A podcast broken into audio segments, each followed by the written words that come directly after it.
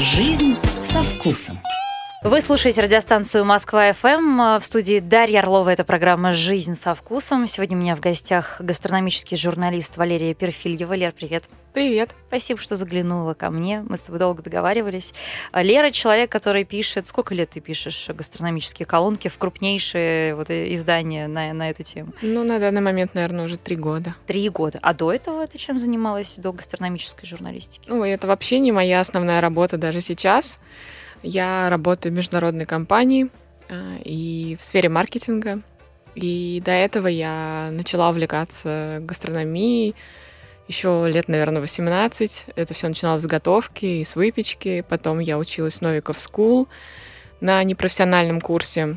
Но, тем не менее... Это а чему пар... училась? Ну, просто готовить, да? Ну, базовый поварской курс про... Mm. Про... продвинутый.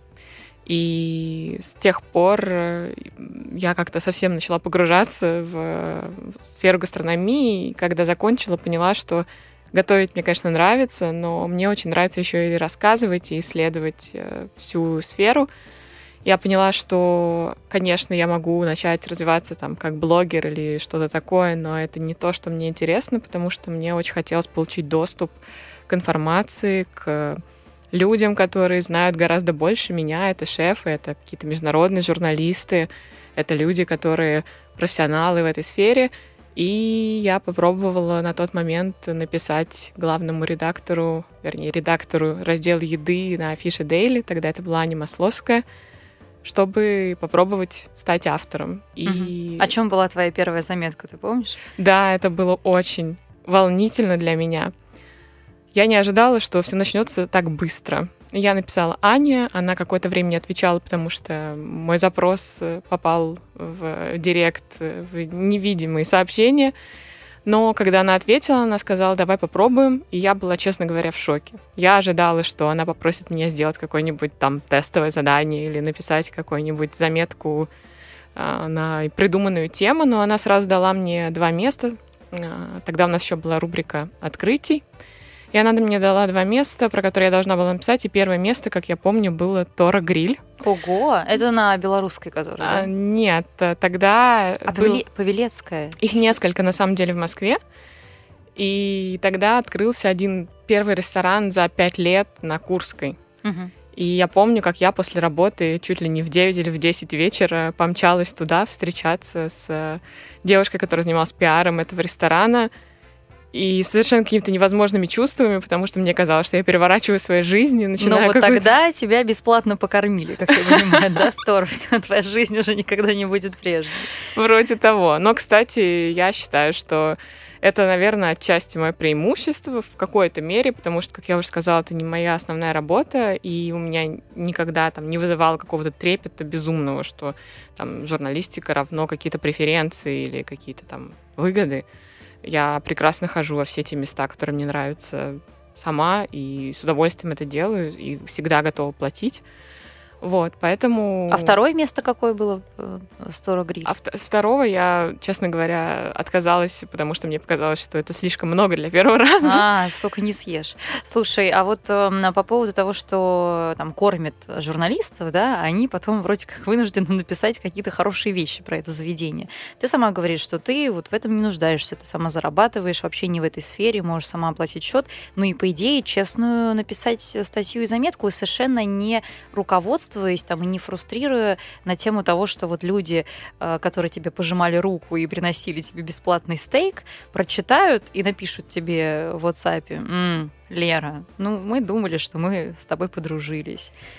Я считаю, здесь у нас есть проблема в нашей сфере, в России именно, потому что то, вот о чем ты сейчас говоришь, это как раз проблема отсутствия критики. Да? И мне кажется, что каждый гастрономический журналист так или иначе когда-либо высказывался об этом.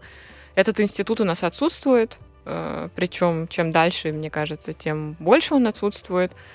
Но со своей стороны я всегда стараюсь э, действительно не давать какую-то негативную совсем оценку, если я пришла как журналист и действительно меня там угощали. Но это другая задача, да? То есть Да, у твоя меня- задача как журналиста э, составить некую информационную, э, там, вкусную заметку, которая, возможно, сподвигнет твоих читателей туда зайти, попробовать. Абсолютно. И моя задача как раз, я вообще убеждена, что не бывает, ну, в моей практике было, может быть, пару мест, которые были там откровенно плохими, или у меня был ужасный опыт их посещения. Но ты расскажешь мне сегодня про эти места? А, Если вспомню, то да. А, Больше помню хорошее, чем Они плохое. работают до сих пор, эти А, места? Честно говоря, некоторые, возможно, нет. Не проверяла, но я уверена, что так или иначе справедливость э, в этом плане всегда торжествует. Но даже несмотря на то, что были там какие-то пары мест, где совсем откровенно плохой опыт был, все-таки большинство, возможно, они не нравятся мне. Или да, есть какие-то огрехи или ошибки, но я всегда стараюсь показать то, для какого случая подойдет это место, потому что он всегда есть. Да, возможно, ресторан претендует на какую-то там высокую кухню или какой-то специфической подачи, но всегда есть случаи, для которого он подойдет, и люди, которому он, возможно, понравится. И моя задача это дать объективную оценку этому и показать особенности и указать на них, чтобы люди поняли, в чем вот есть какие-то нюансы, да. И никто не запрещает нам говорить, что есть какие-то вещи, которые еще можно доработать, что мы желаем удачи. И никакой проект, мне кажется, за редким исключением не открывается без абсолютных шероховатостей. Но я не сторонник того, что если журналиста покормили, значит, он должен э, плясать потом 10 Ну, лет. может быть, еще проблема, знаешь, в том, что не хватает э, экспертной оценки, да, то есть большинство людей, которые сейчас э, считаются ресторанными обозревателями и критиками, собственно, почему я всегда открещиваюсь от этого звания, хотя за 8 лет, но без лишней скромности могу сказать, что спокойно могу э, заниматься тако- такой деятельностью, но никогда не называю себя ресторанным экспертом, потому что, во-первых, знаю, э, как работают люди в этой профессии в других странах, где есть эта культура, и я понимаю, что это, во-первых, тяжелый труд, как бы это смешно многим не показалось, то есть ты действительно приходишь, и ты пробуешь там условно 20, от 27 до 55 позиций, в зависимости от того, там, а, как выглядит концепция той или иной кухни. Ты имеешь а, действительно профессиональное экспертное мнение по поводу буквально каждого микроингредиента в этом блюде. У тебя, возможно, есть образование специальное, а, но у нас это редко встречается. Вот, ну, я даже сейчас, наверное, по пальцам одной руки могу пересчитать этих людей. Да, и я бы сказала, что у нас гастрономическая журналистика все-таки склоняется в сторону какого-то лайфстайл журнализма, да, то есть... э, А здесь- почему? Ну почему это происходит, как ты думаешь?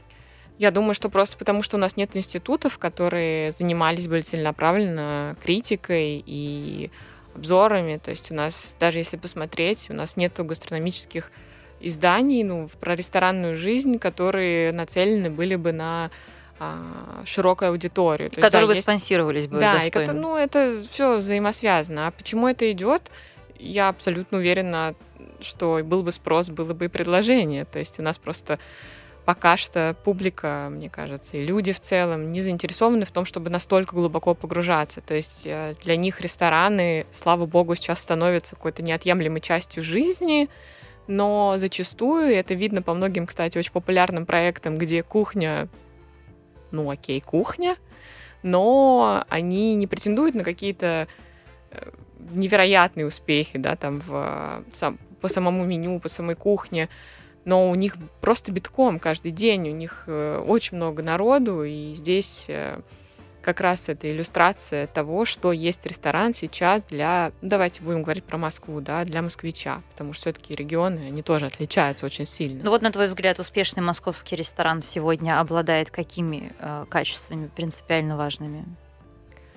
Ты имеешь в виду ресторан как э, Ну вот Часть. каким должен быть ресторан, чтобы там было битком сегодня в Москве? Мгм. Мне кажется, что он должен, во-первых, правильно найти свою целевую аудиторию, он должен быть э, красивым, там должно быть отличное обслуживание, там должна быть э, понятная, не слишком замысловатая еда. И я думаю, что очень большое внимание должно уделяться совокупности всех тех факторов, которые и приводят к тому, что люди идут. Ну и плюс ко всему это очень большая работа внешняя, работа с гостями, работа с аудиторией и, собственно, привлечение этих гостей. Мгм. Потому что два абсолютно там прекрасных ресторана, но те, которые занимаются активным привлечением гостей, кто не занимается, они будут абсолютно разные и по уровню посещаемости. Но ты я- сказала, что ты закончила Новиков School продвинутый курс повара. Как изменилось, изменился твой подход к приготовлению еды вот до и после? Что изменилось? На самом деле очень сильно изменилось, э, несмотря на то, что я не была, кстати, безумно довольна обучением. А сколько ты заплатила, кстати, за это дело? Я заплатила на тот момент, это было три или четыре, четыре, наверное, года назад, я заплатила, по-моему, 160 тысяч рублей. 160? Да. Немало? И сколько ты училась? Два месяца. А, за два месяца? Да.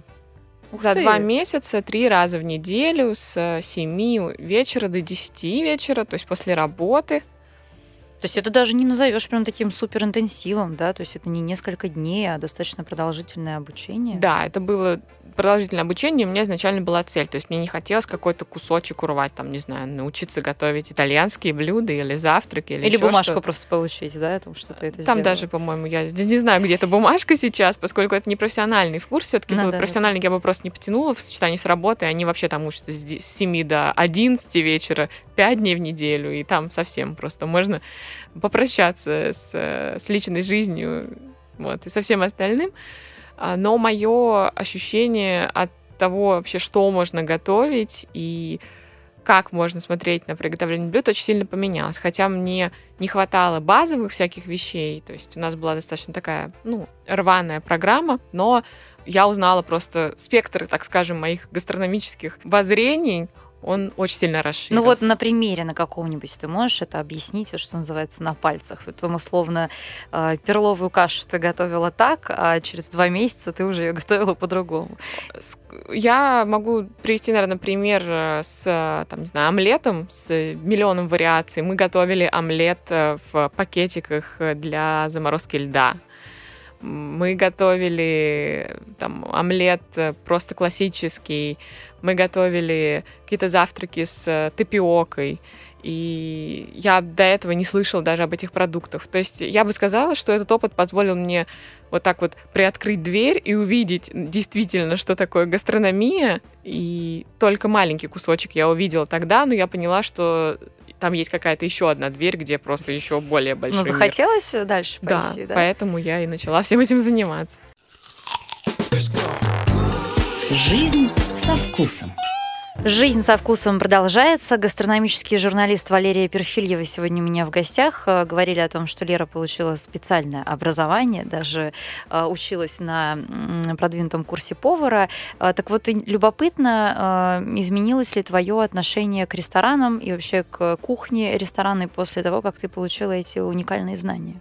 Я бы сказала, что отношение мое к ресторанам изменилось не после Новиков School, а после того и в процессе того, как я начала писать. Потому что я начала гораздо больше ходить в рестораны, я начала общаться с теми людьми, кто делает эти рестораны, с шефами, кто готовит, с э, людьми, которые занимаются маркетингом. И здесь, конечно, для меня это просто все перевернуло. Ни для кого не секрет, что гастрономические журналисты и вообще все, кто связан с ресторанной индустрией, не могут просто прийти в ресторан и поесть. И у меня сейчас э, даже есть некоторая грусть по этому поводу, потому что ты в любом случае приходишь и так или иначе оцениваешь, сравниваешь. А вот как ты оцениваешь, расскажи. Мне многие в этой студии рассказывали, у всех своя э, какая-то система. Вот Лера заходит в ресторан. Вот из чего ты начинаешь сразу оценивать заведение? Что для тебя важно? Меня, безусловно, для меня важно, как меня встречают, но я как-то в целом человек чувств и очень сильно ощущаю, там, как те или иные вещи влияют на меня. То есть и в процессе посещения ресторана очень много факторов, которые влияют на мое конечное мнение, ощущение. Более того, у меня очень часто бывает, не очень часто, но довольно часто, что после посещения ресторана у меня есть какие-то восторженные чувства, а потом они утихают, и я уже не собираюсь туда вернуться. Но в целом это вообще совокупный опыт, и я всех агитирую за то, чтобы люди прежде всего, когда они выбирают ресторан, думали о том, для чего они туда идут, какой у них случай, потому что ресторан, который подойдет для свидания, абсолютно может быть не актуален для встречи с друзьями и наоборот. И это может быть хорошее место, просто оно Мгм. не совсем. Ну, то есть ты э, определяешь, э, сопоставляешь, да, концепцию с тем, что ты видишь. Это может быть интерьер, это может быть само обслуживание. А как ты кухню оцениваешь? Просто вкусно, невкусно? Ну, конечно, нет. Есть а, классические блюда, которые довольно просто оценить, если у тебя достаточно высокая напробованность. Например, что ты всегда заказываешь? Я довольно часто заказываю тартар из говядины. Я очень люблю всякие севичи. Я люблю заказывать, например, зеленый салат, потому что в последнее время особенно это становится таким неотъемлемой частью меню, и многие начинают с ним экспериментировать, и очень интересно наблюдать, кому что удается. Я люблю заказывать там, морепродукты, рыбу, потому что их готовить очень просто, но при этом очень просто и приготовить их так, что они будут абсолютно невыразительными и скучными. Вот. Где самый вкусный тартар, на твой взгляд, в Москве? Ой, это не объективный вопрос, потому что бывает классический тартар. Например, мне очень нравится там в смог барбекю. Они готовят просто классный тартар. Бывают тартары с, э, например, усилением вкуса за счет там, э, выдержки мяса, либо за счет добавления каких-то ферментированных продуктов. И это совсем другая история, их просто нельзя сравнивать. Но вот э, из последнего, наверное, я была в э, недавно открывшемся баре, гастрономическом баре, они там так себя называют, Альпака на Китай-городе. И там готовят очень интересный тартар, но я также понимаю, что он может не понравиться Ну, людям, не, не из которые- альпаки, я надеюсь, что да, и из чего там Слава богу, нет, из говядины. И необычный он чем необычен? А, у него очень крупная нарезка мяса, Мгм. то есть очень крупная. По сравнению с классическим тартаром абсолютно не, не такая. И многим это, я понимаю, что многих это может оттолкнуть, потому что не- есть люди, которые не захотят есть да, там довольно крупный Ну, там, условно, тунца какого-нибудь ты еще можешь себе представить кубиками. да, Конечно, мяса, ну, конечно, более сложно. того, его там, например, севичи там так и готовят, да. Да. А, но с говядиной нет. Но у них получилось сделать и очень занятно, интересно, и при этом вкус вполне себе. А вот морепродукты ты бы куда а, отправилась есть? Что тебе сразу в голову приходит, какой ресторан? Сейчас вообще очень много где есть э, много достойной хорошей рыбы и морепродуктов. У меня нету какого-то ресторана, куда я вот бы точно отправилась есть морепродукты, потому что я в целом везде ем в основном морепродукты. Я не так люблю мясо, люблю рыбу и морепродукты, поэтому мне здесь сложно сказать какой-то определенный. Ну, рыба моя посоветовала бы. Мне кажется, сейчас такой один из самых популярных ресторанов, куда вся Москва едет. Честно рыбой. говоря, была там вообще один раз в жизни. Давно уже, видимо, да? Да. Ведь он же много уже открыл новых точек. Да. Перельман. Да, да. Ну хорошо, у нас вот недавно была м, с тобой гастрономическая премия Way to Eat, национальная ресторанная премия. Мне даже включался специальный корреспондент оттуда. И, ну, в общем-то, да, ничего неожиданного. Все те же самые имена. У нас первое место заняли ребята из Twins Garden, братья Березутские, и два питерских ресторана. Если я не путаю, это Birch Birch. и... Помоги мне. Harvest, по-моему, Да, третье Harvest. место занял. Мгм. И, кстати, лучший сомелье тоже девочка из Питера получила. Я очень радуюсь этому, потому что девушка а, с наградой такой на сцене, это всегда здорово. М, а Вот ты что думаешь по поводу всех этих премий? Ну, ты же тоже как журналист их освещала наверняка и не раз. Да, у меня есть мое субъективное мнение насчет премий э, как журналиста и как обычного человека, и они разные. Потому что как журналист, конечно же, я вижу, потому что я слежу за ими всеми, и там сегодня в Артуит, завтра еще какая-нибудь, через три месяца еще другая. И в целом список э, не меняется э, победителей и там топ 10-20 а, логично, что новые громкие открытия входят в этот список, да, и никаких там А для чего тогда это Сюрпризов? нужно? Для того, чтобы просто все еще раз утвердились и пиарщики себя похвалили за отличную, стабильную, э, многовековую работу, и чтобы другие подтянулись. Но я вижу, э, например, обратную сейчас реакцию. Э, Ресторанное сообщество и владельцы, может быть, каких-то не очень крупных ресторанов, они уже потеряли интерес к этим премиям. Потому что они понимают, что они туда, в, в этот террариум единомышленников никогда не попадут. Согласна с тобой, и здесь вступает как раз точка зрения обычного человека, да, то есть если я говорю про меня как журналиста, как я на это смотрю, это действительно такой, ну, своеобразный театр, неотъемлемая его часть, неотъемлемая часть сферы. И очень важная на самом деле, потому что если бы не существовало премии, не существовало бы никаких там ориентиров. И, и для международного сообщества в том числе, да. В том числе, не mm-hmm. знаю, как сейчас, но какое-то время там, назад, да, это... Ну, тот например, же Мишлен ориентировался, безусловно, Абсолютно, да. На, то есть я хотела как раз сказать, что наши премии служили базой какой-то, угу. да, для того, чтобы там 50 а, Best или Мишлен или другие а, гиды, которые приходили и уходили там из России потом, а, имели ориентир вообще, а куда им смотреть, куда им бежать. Хотя, как показала, например, практика с Мишленом, все-таки там были сюрпризы. И вот об этом я тоже хотела сказать, что для а, меня, про Мишлен наверное... мы с тобой можем, потому что да. у меня тоже, кстати, мнение э, есть на этот счет, mm-hmm. э, с которым не согласно большинство э, людей из нашего сообщества. Мне бы было очень интересно узнать твое мнение, кстати, потому что я Мишлен обсуждала, безусловно, со своими коллегами, там, журналистами, но это было давно, а сейчас как-то все устаканилось, и можно, мне кажется, более непредвзято и объективно угу. об этом поговорить. Но для ориентиров важно. Да, для Согласна. ориентиров а, мирового сообщества. Но для об, самих ресторанов просто, мне кажется, важно там быть, потому что это, безусловно, важный пиар-инструмент. То есть откуда в целом о тебе узнают люди, твои гости они в том числе узнают это из премий, потому что эти премии анонсируются в крупнейших изданиях, люди их читают, у блогеров. А читатели и... ориентируются на это? То есть ты это тоже видишь, да? Ты, ну, условно сказать, Russian Wine Awards, э, винная премия, вот человек видит эту наклейку или он видит какую-нибудь статью в Village об этом, это действительно его может заставить э, пойти в это заведение, правда? Я думаю, что крупные премии, да. Угу. Потому что это дает им некую гарантию того, что это заведение попало в список авторитетных. Ну, в национальных премиях те рестораны, которые туда попадают, они априори хорошие. Вот мы моим слушателям можем точно совершенно с уверенностью сказать, что это правда лучшие рестораны в России.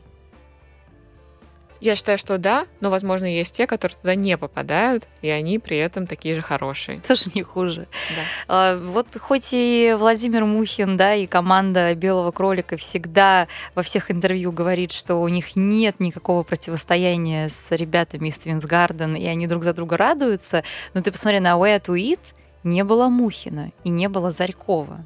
Ну, тебе не кажется это? И еще нескольких ресторанов и рестораторов там никогда не было. Потому что они знали, что внимания. Березутские поднимутся на сцену, поэтому они не приходят в этот зал, знаешь, где триумфаторами будут Березутские. Это тоже, ну, нормальное, да, такое э, проявление здоровой или, может быть, для кого-то там нездоровой конкуренции, или это только у нас происходит, как ты думаешь? Мне сложно сказать, как происходит в других странах, но, на мой взгляд, вообще-то конкуренция здесь вполне уместна, и слава богу, что она есть, потому что это все-таки толкает вперед тех самых, я надеюсь, Мухина и Березутских, и всех, кто к ним тянется и за ними тянется. И они являются, безусловно, локомотивами отрасли. Если они не будут соревноваться между собой, то смысл премии точно угу. уйдет. а по поводу план. Мишлена, ты, ну, ты тоже можешь добавить, э, хотя у нас просто не очень много времени. Ну, давай коротко, пока у нас там буквально 30 секунд до перерыва, твое мнение о приходе Мишлен э, в Москву. Я считаю, что это большое событие.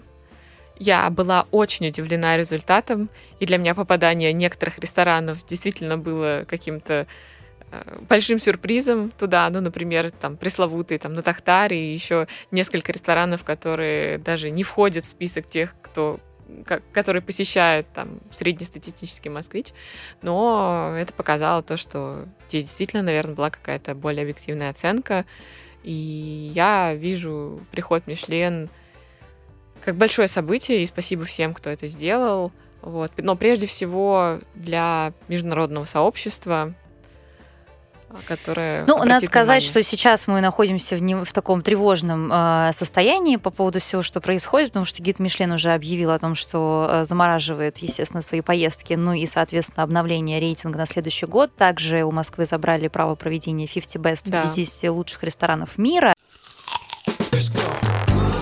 Жизнь со вкусом.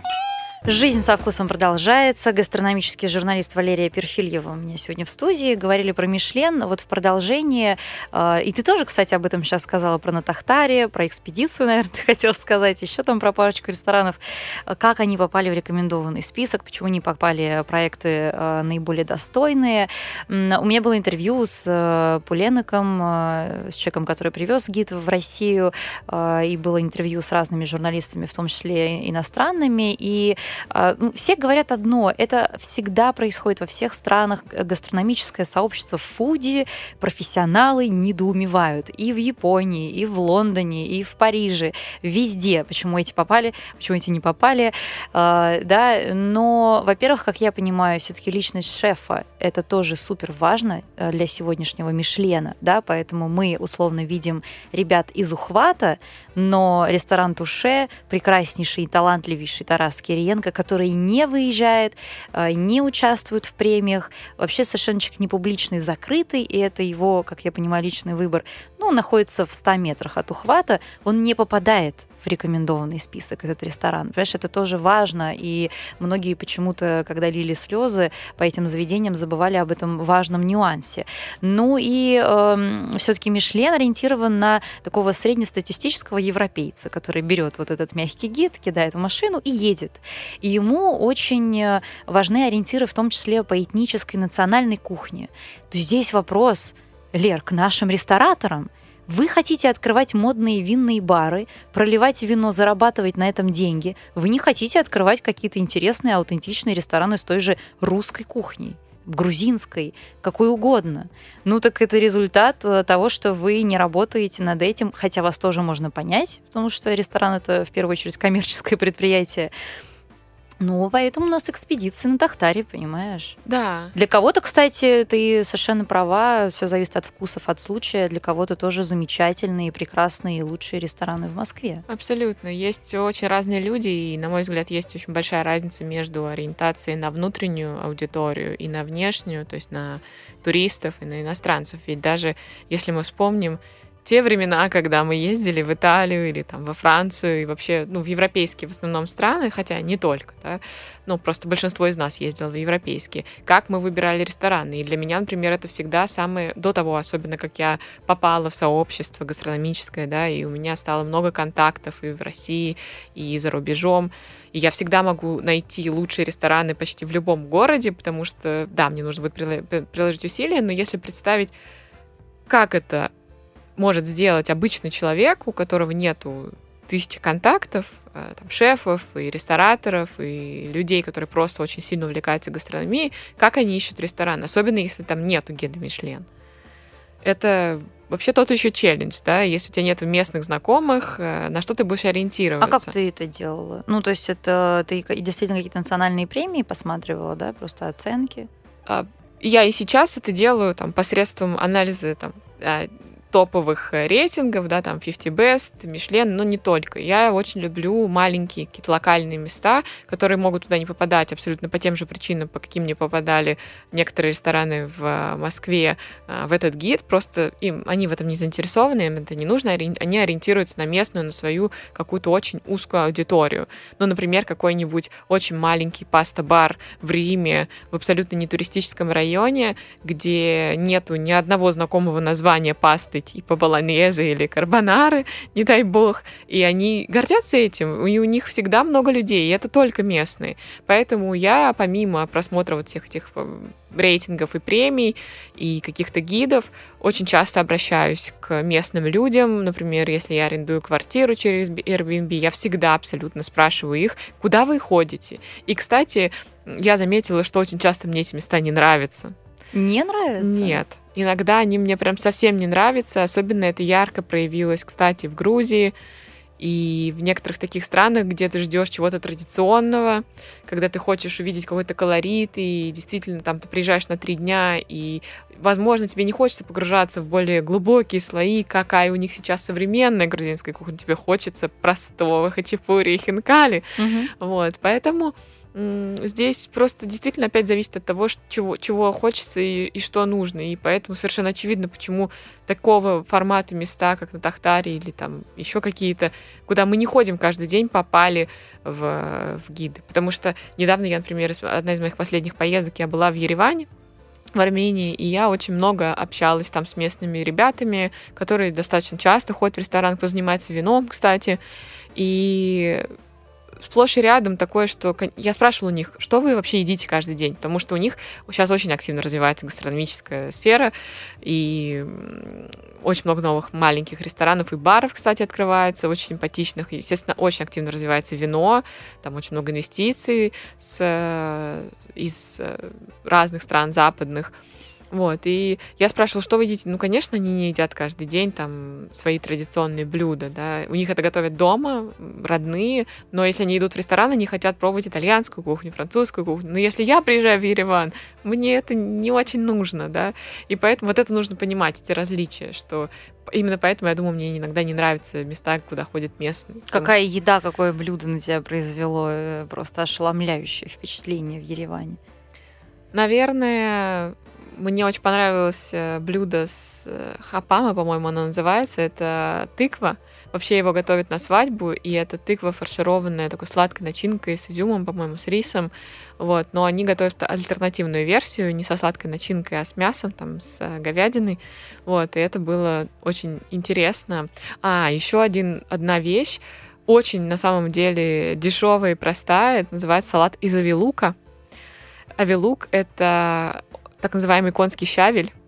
И он продается в таких засушенных косичках на рынках. Я потом даже привезла домой, и моя мама приготовила такой же салат. Его заправляют, по-моему, мацони, может быть, еще добавляют чуть майонеза с орехами, с гранатом. И это получается такой э, не свежий салат, потому что он из сушеного и, получается, замоченного вот этого авилука. Э, ни на что не похожий вкус, э, такой где-то на грани овощного салата и какого-то более такого сытного и как будто мясного, хотя там нет мяса. В общем, это очень необычное блюдо. Не факт, что всем понравится, но я рекомендую попробовать. А он в Москве таким же вкусным у тебя получился, как там? Абсолютно, да. да. Вообще, он не получился у меня, он получился у моей мамы, потому что я ей привезла эти косички. Ну, послушай, раз ты меня э, с собой утягиваешь в это гастрономическое путешествие, давай мы с тобой как раз-таки про Стамбул поговорим, как мы и хотели. Мы что планировали это еще после Нового года сделать. Я знаю, что ты большой специалист по стамбульской да. кухне. Ну, с чего начнем? С того, что Стамбул Стамбул э, мы сразу делим на две части, да, и он очень отличается. Я имею в виду азиатская да. часть от европейской. Вот расскажи, ты такой небольшой гид от Валерии Перфильевой гастрономический по прекрасному Стамбулу. Да вообще очень хочется, конечно, сейчас перенестись э, в что-то более такое радужное и а, в обычную жизнь и попутешествовать. И я очень надеюсь, что скоро это станет возможно. А, и Стамбул — это отличное место, потому что оно а, такое интернациональное, и там очень много смешения разных культур. И с кухней, на, на кухне это тоже очень отражается. И в Стамбуле можно найти вообще все, что угодно, начиная от э, супер классических турецких блюд до современной кухни, каких-то веганских мест а, с европейской кухней. И они, конечно, идут очень э, большими темпами развиваются, и они еще не на передовой, так скажем, гастрономической культуры. Они все-таки, на мой взгляд, ближе к традиционным каким-то пока что ценностям гастрономии, так скажем, но развиваются очень быстро. И я бы делила здесь все не на европейскую, азиатскую часть, хотя, безусловно, это тоже очень важно, но очень важно понимать, что Стамбул — это чуть ли не столица уличной еды. И я бы делила здесь все на уличную еду и не уличную еду. Потому что, да, в европейской и в азиатской части уличная еда будет разной. Но она будет повсюду. И Стамбул встречает вообще уличной едой, начиная от э, всех этих кебабов, лама, лахмаджунов. У меня есть просто маленькая подсказка. Значит, это балы как мек. Балы как мек. Их э, совершенно фантастическую шаурму с э, рыбой. И, кстати, да. как мне кажется, фишка там в, именно в специях вот этих, Абсолютно. которые они добавляют, потому что они и кислоту, и пряность, э, и горечь немножко, но сбалансированную, и даже немножко сладости добавляют. Где самую вкусную ты ела? Вообще это блюдо специфично для района Каракёй, э, на берегу как раз эм, залива, пролива Кривой Рог. Мгм. И там, ну вот есть самая знаменитая точка Марио, Прям где А. рыбный рынок вот этот. Да, туда чуть-чуть вглубь. И там очень много точек, где готовят. Мне, наверное, больше всего понравилось тогда первый раз в Марио. Самое популярное место. На самом деле готовят его там очень много где. И это вообще было первое блюдо, которое я попробовала в Стамбуле в свой самый первый раз, когда я была в Стамбуле. И я тогда просто... Мы были очень голодные. Мы пришли, сели туда. Это стоило очень дешево. И это, это божественно. Причем очень важно, кстати, сказать, что есть две версии балык и кмека. Вообще балык и кмек — это рыба, э, балык — это рыба, и кмек — это хлеб, то есть рыба в хлебе. И вообще-то самая популярная версия этого сэндвича это как раз а, в огромной булке, прям такой а, пшеничный, сдобный, э, половина багета.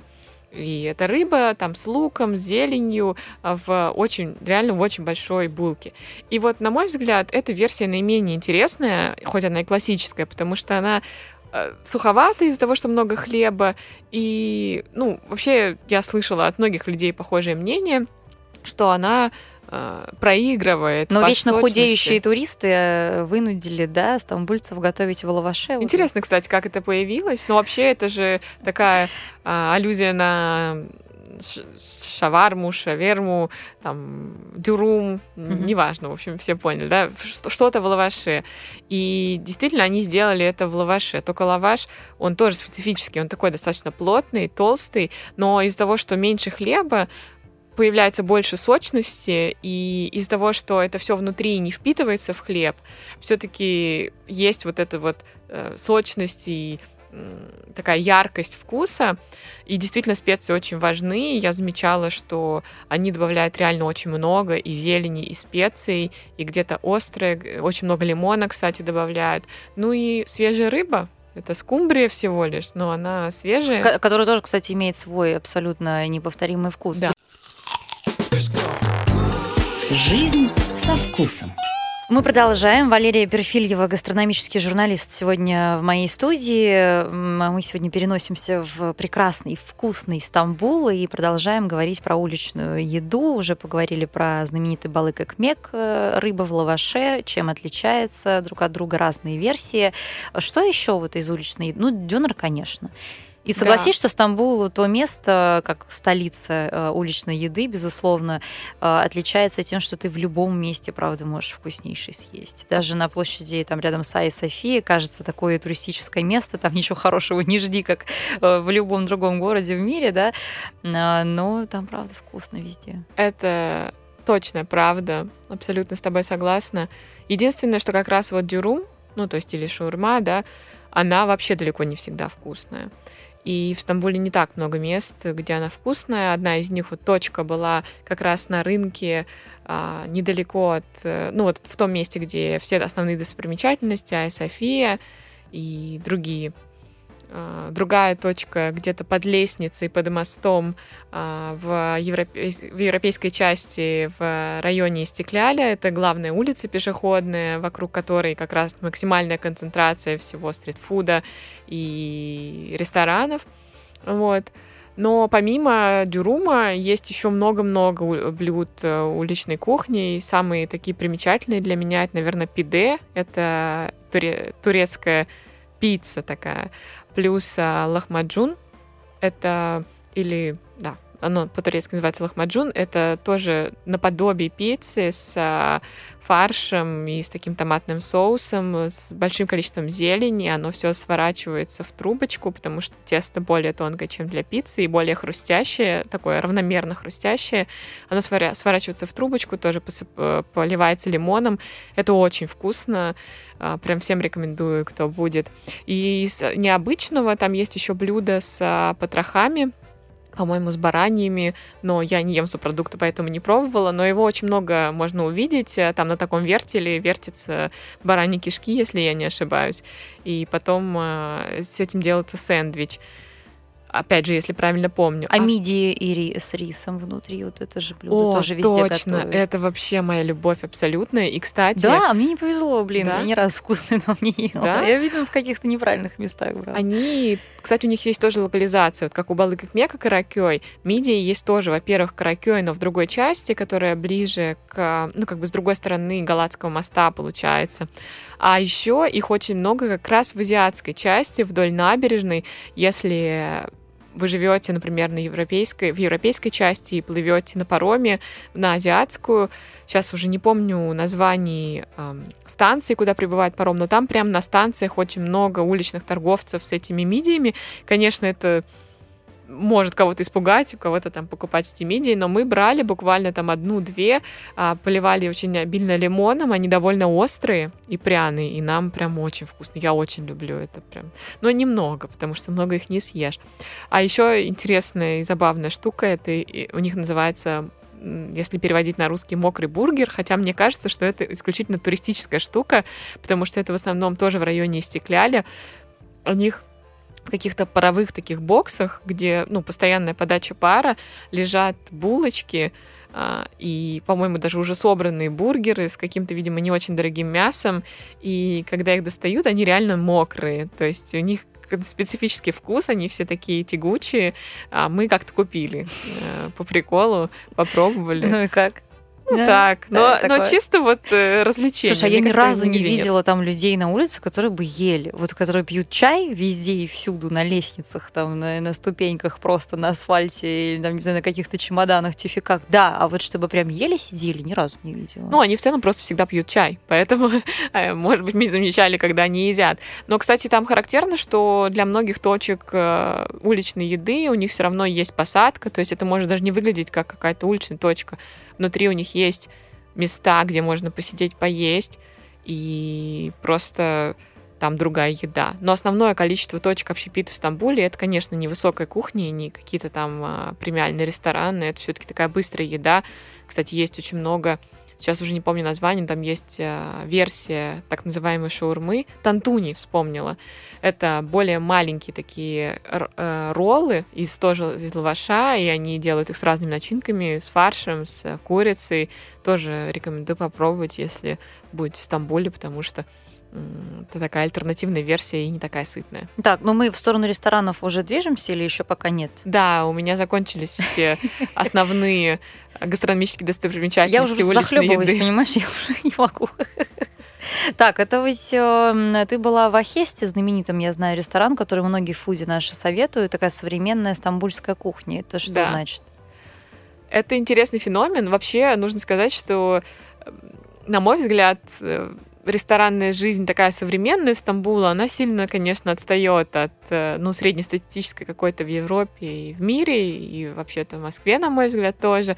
То есть они все-таки больше пока что в традиционную, как я уже сказала, сторону склоняются, но постепенно начинают открываться какие-то более современные заведения, и вот Ахесты — это один из первых ресторанов, о которых узнала я. Хотя там есть даже Некоторые рекомендованные 50 Best, как раз вот э, два ресторана есть, по-моему, Neo Local один называется, другой не помню второй. Джиа Сафраси все очень хвалят. Вот там я не была. Какой-то удивительный шеф, который собирал забытые старинные турецкие рецепты, там mm. несколько десятилетий. Это было бы очень интересно. И воплотил на своей кухне. Mm. Я бы очень хотела попробовать следующую поездку, обязательно схожу. И вот в Ахесте похожая, кстати, мне кажется, история. Там абсолютно не арабский такой, да, и не турецкий интерьер э, очень такой аскетичный, там кирпичные стены, никакого декора, скатерти, э, рес... мало, маленький ресторан с небольшим количеством столиков. А, там очень приятное обслуживание, по крайней мере, мне повезло. Там все прекрасно говорят на английском. Наверное, они все-таки ориентируются на туристов, но это их не портит. То есть я не могу сказать, что это ужасное туристическое место, да, и там ты ощущаешь себя вот в таком. Нет. И они там готовят э, не совсем прям переиначенные блюда. Я бы сказала, что там есть классические вкусы, но там небольшие порции, там красивая подача, и там нет каких-то сверхизысков, но они раскрывают как-то вот э, какие-то менее популярные блюда. Потому что я сама купила в Стамбуле книгу написанную женщиной, там, э, исследующей гастрономию в Турции. И там книга сделана по принципу регионов. И в Турции, на самом деле, огромная страна. И там просто, что не регион, как, как в Италии, да, что а вино регион, ты там пила, вот скажи мне? Да, пила. Тебе понравилось? Смешанные чувства у меня были, так же, как, кстати, и в Армении, и в других странах, которые в начале своего винного пути были интересные вещи. Я скажу так, что там можно найти достойное вино за не очень большие деньги, но я изучала их историю винную, то есть как, как у них обстоят дела с виноделием, и все-таки не стоит забывать, да, что а, религия и на, накладывают отпечатки, и там просто априори невозможно какой-то бум виноделия, потому что у них просто, ну, относительно не пьющая Но меня страна. многие слушатели просили подробнее про вино. Э, во-первых, э, меня поразил тот факт, что э, Турция сейчас на пятом месте по поставкам винограда. По объему по объемам, да. Но большая часть, конечно же, идет на вот, сухофрукты, на изюм и на соки. Да. Но благодаря их прогрессивному демократичному Ататюрку, все благодаря да. ему, Стамбул благодаря ему. Там, кстати, абсолютный культ вообще. Да, и, он, конечно, там сильно ослабил им административное вот это давление различных ресурсов и э, открыл фактически местное виноделие. Вот я очень рекомендую всем, кто все же туда отправится, обязательно можно попробовать даже просто для гастрономического опыта два основных э, сорта. Это белое вино «Эмир», э, которое можно найти там везде, они его наливают по бокалам, как домашнее вино, вообще без проблем. И красное, если вы предпочитаете больше, караси. Да.